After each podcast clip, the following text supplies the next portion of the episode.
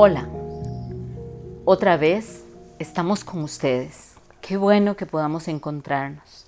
Qué bueno para ustedes, pero sobre todo qué bueno para mí. Para mí y todas las personas que nos acompañan en este trabajo.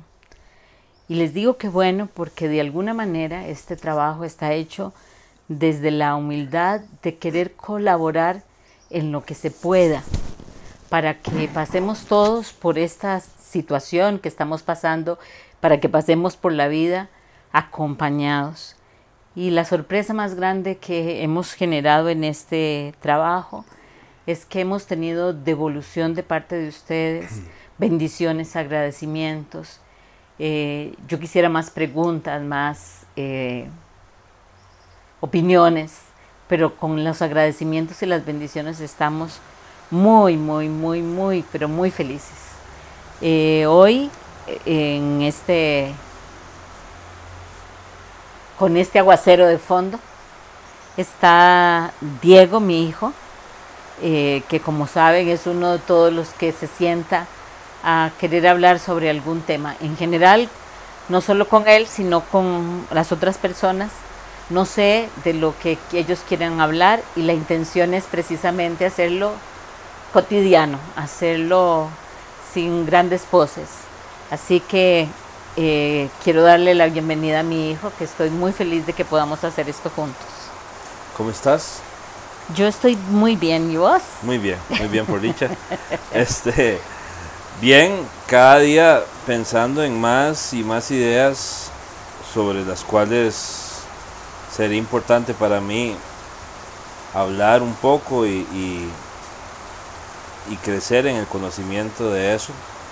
Y en esa búsqueda, a raíz de las cosas que hemos hablado, de el tema de la red de creencias que hablamos en algún momento, y de diversos temas que, que ya hemos conversado, me parece que en todo sale la palabra ego, el ego. Sin embargo, creo que muy pocas personas realmente logran entender de forma simplificada qué es el ego. Inclusive no, no, no creo que la gente logre determinar si es totalmente negativo o es un balance o es necesario o es un gran enemigo.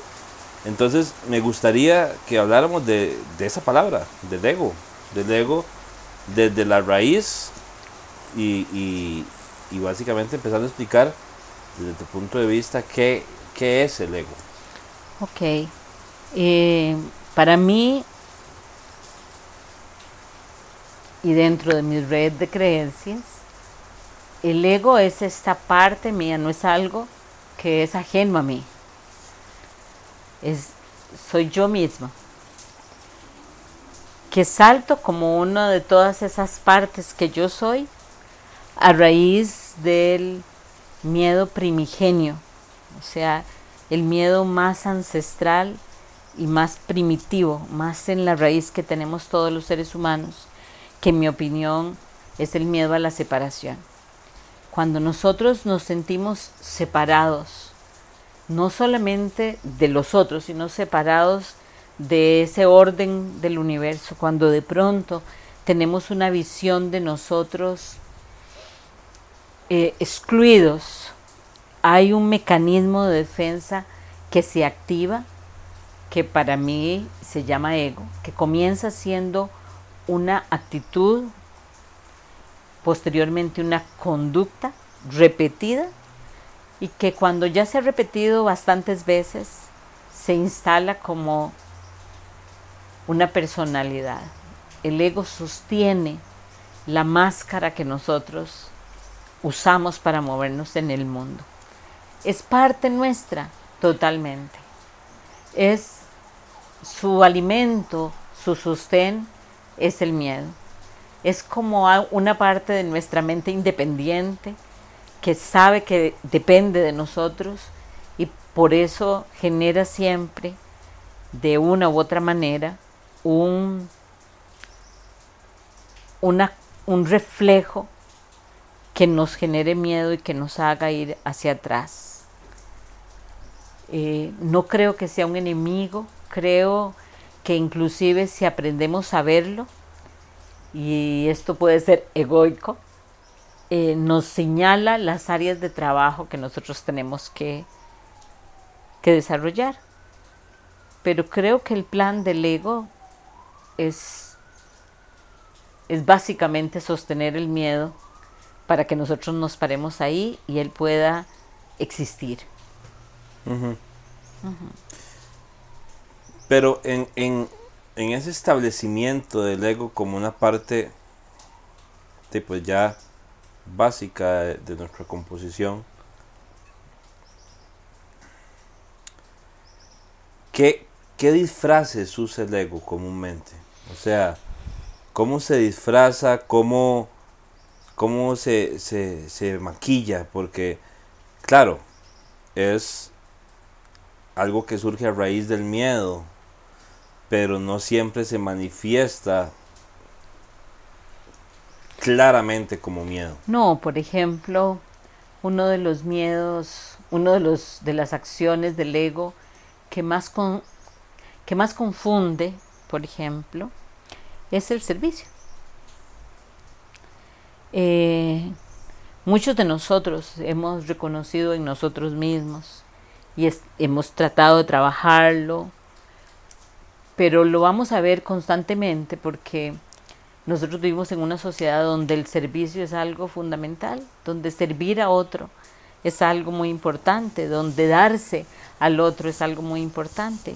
Y muchas veces, sin darnos cuenta, caemos, me incluyo, otros también, en, esta, en este dar, en este preocuparte, en este siempre estar ahí, creyendo que con eso estamos haciendo una acción desinteresada, amorosa y desapegada.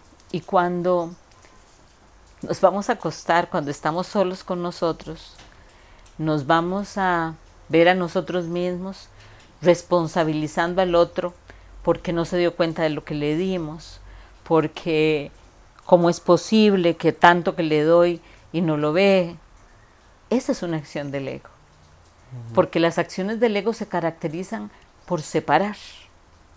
Las acciones del amor o del gran espíritu, como le llamo yo, es, se caracterizan por unir. Cualquier cosa que me haga a mí dividir, separar, enjuiciar y tomar perspectiva es una acción egoica, porque es una acción que sostiene el miedo.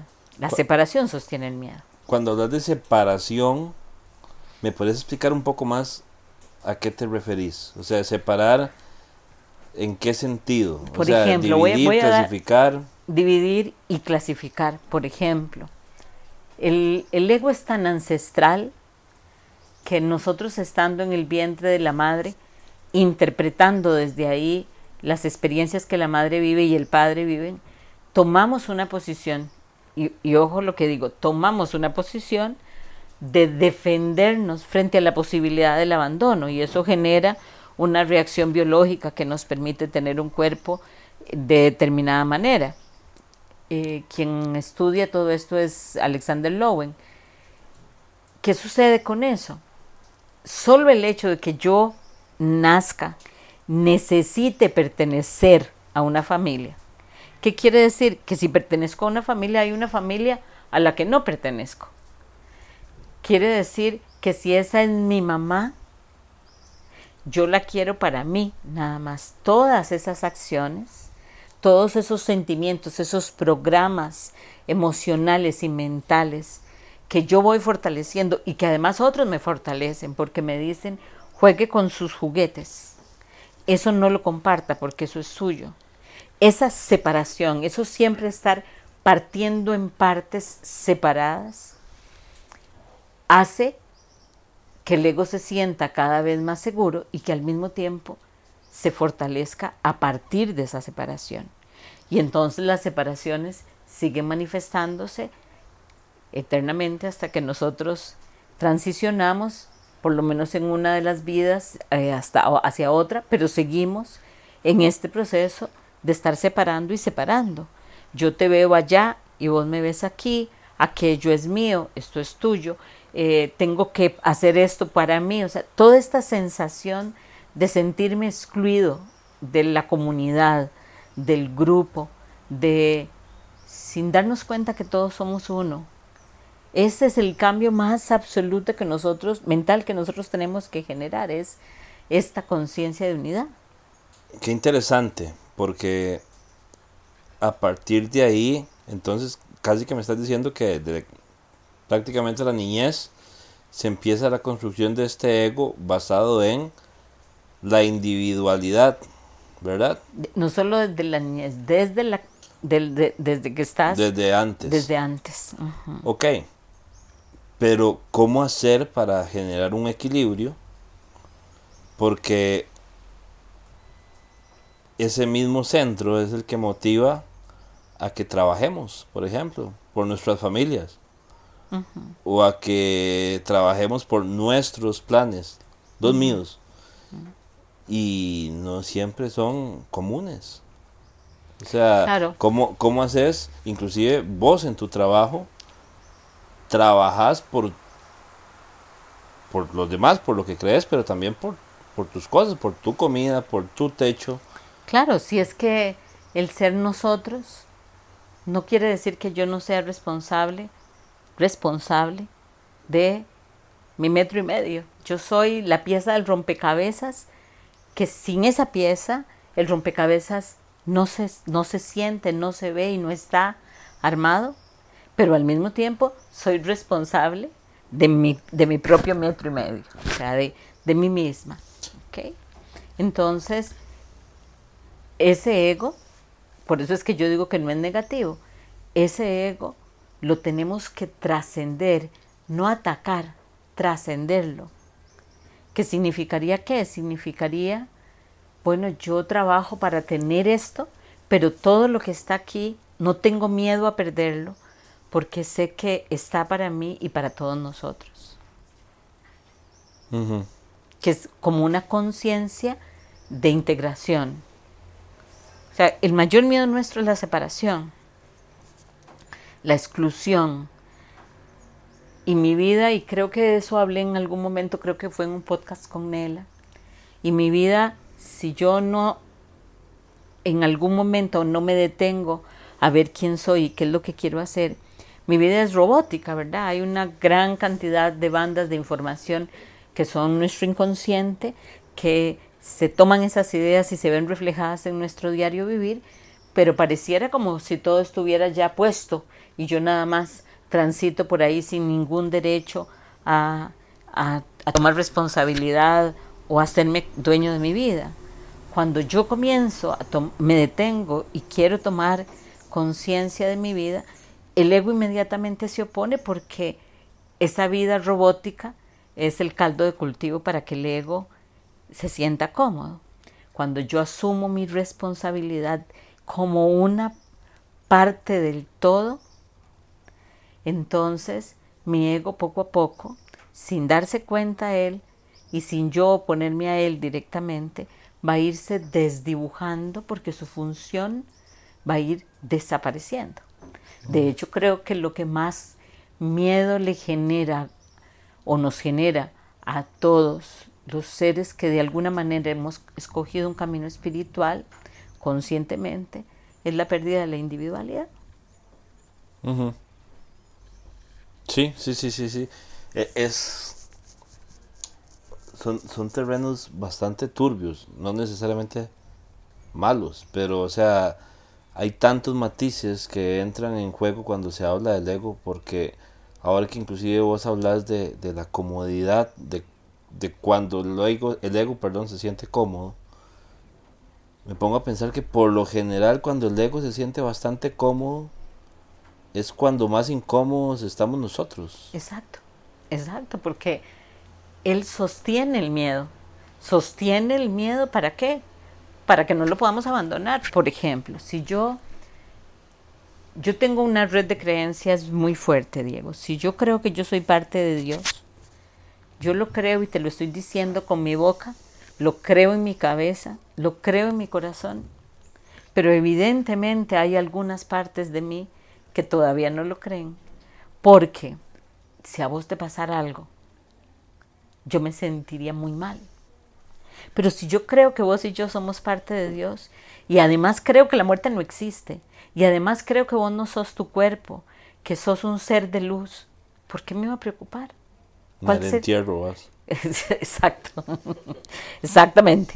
¿Cuál sería, ¿Cuál sería la preocupación? Sin embargo, eso no es así. Cuando, cuando yo estoy accionando en mi vida, en mi experiencia vital, pensar que te pase algo es algo que me coloca en una posición cada vez menos angustiosa, pero siempre está en mí esa sensación de que es algo con lo que yo no podría seguir viviendo. Mira, es, y es que da para otro tema y, ni siquiera quiero que entremos ahí porque nos, nos vamos, pero en algún momento Jodorowsky hablaba de que uno puede manejar estos temas con el ego y esos temas con la separación,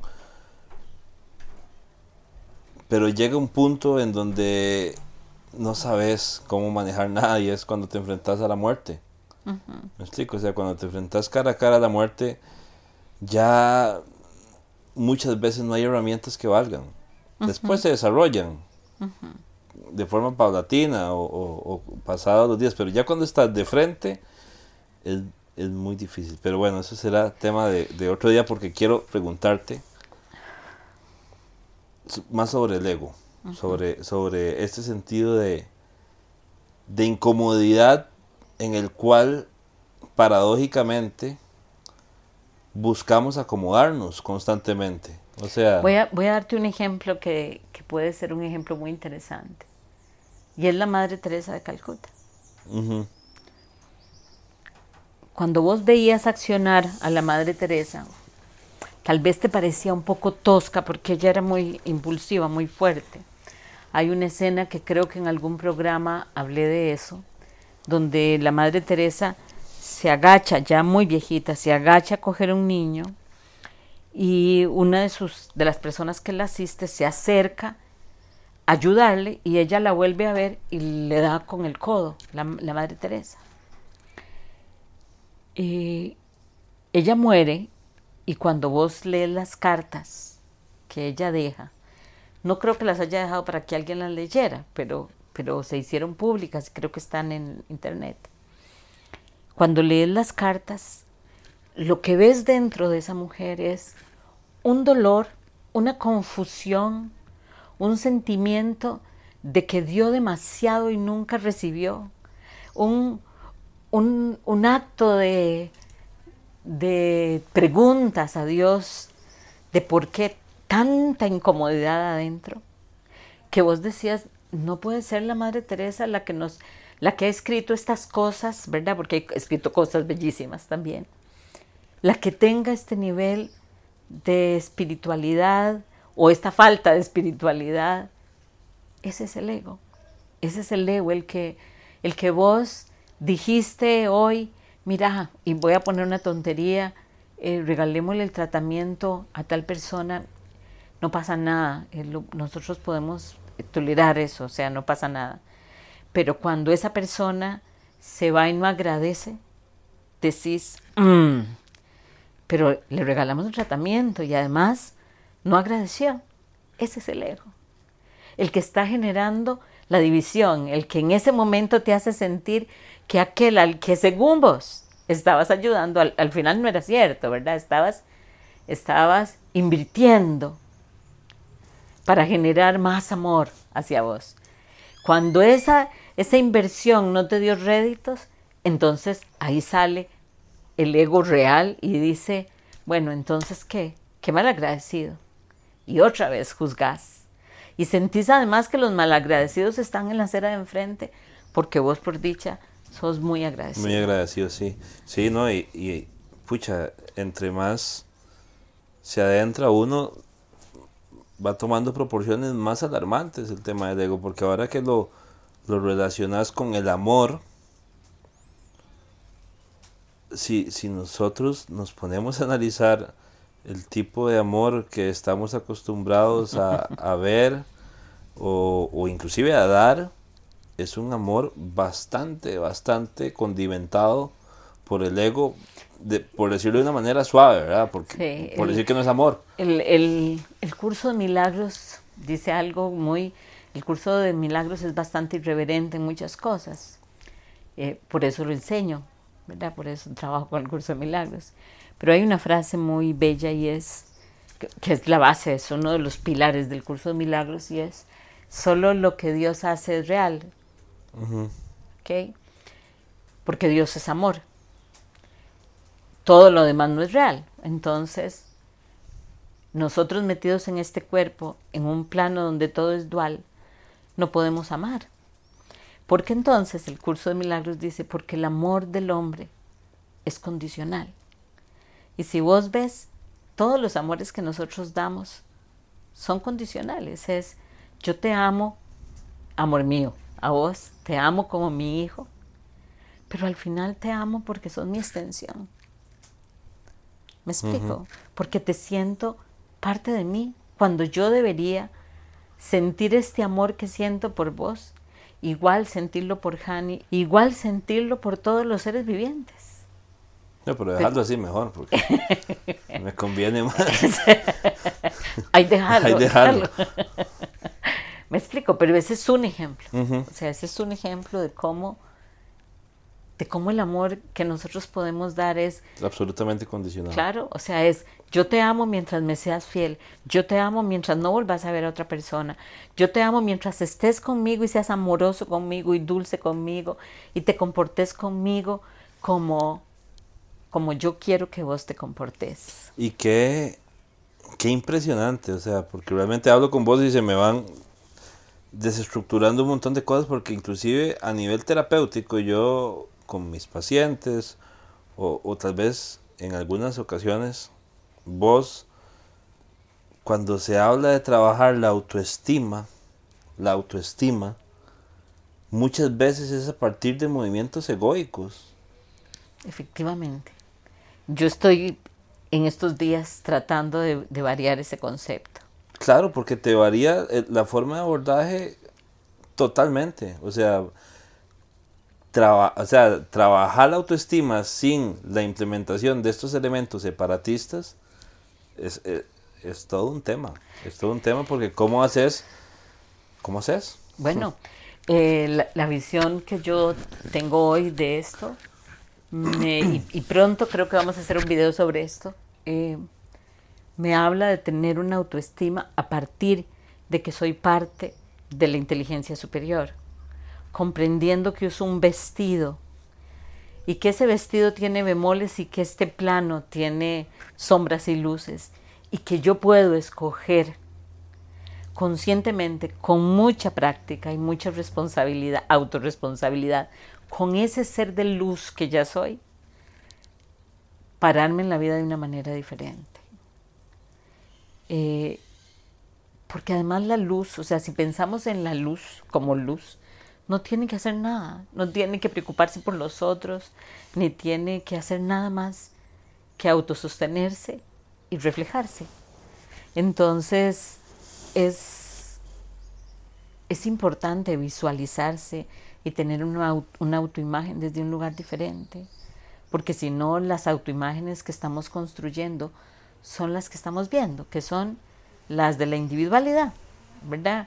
Eh, en un podcast con Nela, creo que hablé de Jordan, de algo que vi con vos y que me, me llamó mucho la atención, y, y ahí lo nombré por otra cosa. Y fue una frase que Jordan dice, porque este es el nivel de juego que yo tengo. Y los que vienen a jugar conmigo tienen que tener este nivel de juego, si no, no pueden jugar conmigo. Y que bajo este concepto él eh, estimulaba, no acosaba, eh, molestaba para que todos subieran su nivel de juego. Cualquiera ve eso y dice, qué egoísta. Pero un ser que se siente responsable de la creación va a llevarte a hacer eso. Tal vez no de la manera en la que él lo hizo, no, no bajo la presión o el molestarte, sino bajo el amor. Pero ese es el trabajo nuestro, o sea, el trabajo nuestro es subir el nivel del juego. Totalmente, sí, totalmente. Para, para finalizar, me gustaría que partiendo de, esa frase que mencionaste ahora que, que surge del curso de milagros de que solo lo que Dios da es real. Entonces, la renuncia al ego absolutamente podría verse como una tarea casi imposible. O sea, tal vez la, aspiración mayor que podríamos tener es saber reconocerlo, ¿cierto? Sí, es, es saber reconocerlo y nosotros en el curso de milagros le llamamos espiar. Eh, no tiene la connotación religiosa que, que tiene esa palabra, pero espiar en el sentido de yo reconozco que estoy aquí en este, en este plano, que tengo miedo y culpa, que tengo ego. Y entonces, solo por un instante digo, se lo devuelvo a la fuente y, y me vuelvo luz y sé que eso, de tanto hacerlo, en algún momento me va a dar la perspectiva correcta. Es como, como por ponerlo así, como un ladrón que, que, está robando escondidas. En el momento en el que vos lo volvés a ver, inevitablemente se va a detener, ¿me explico? Y, se, va a dejar de ser ladrón. Sí, sí, sí, sí. Por lo menos mientras lo ves. Exacto. Ok. Es, es, es así. Es así. Pues bueno, perfecto. Bueno, mi amor, estoy muy contenta, de verdad. Me parece que ha sido una conversación maravillosa con vos. Nunca habíamos tenido oportunidad de hablar de estas cosas. Así que te agradezco mucho. Eh, espero que todo esté muy bien para vos, como sé que todo va a estar muy bien para mí. Muchas gracias. No, gracias a vos.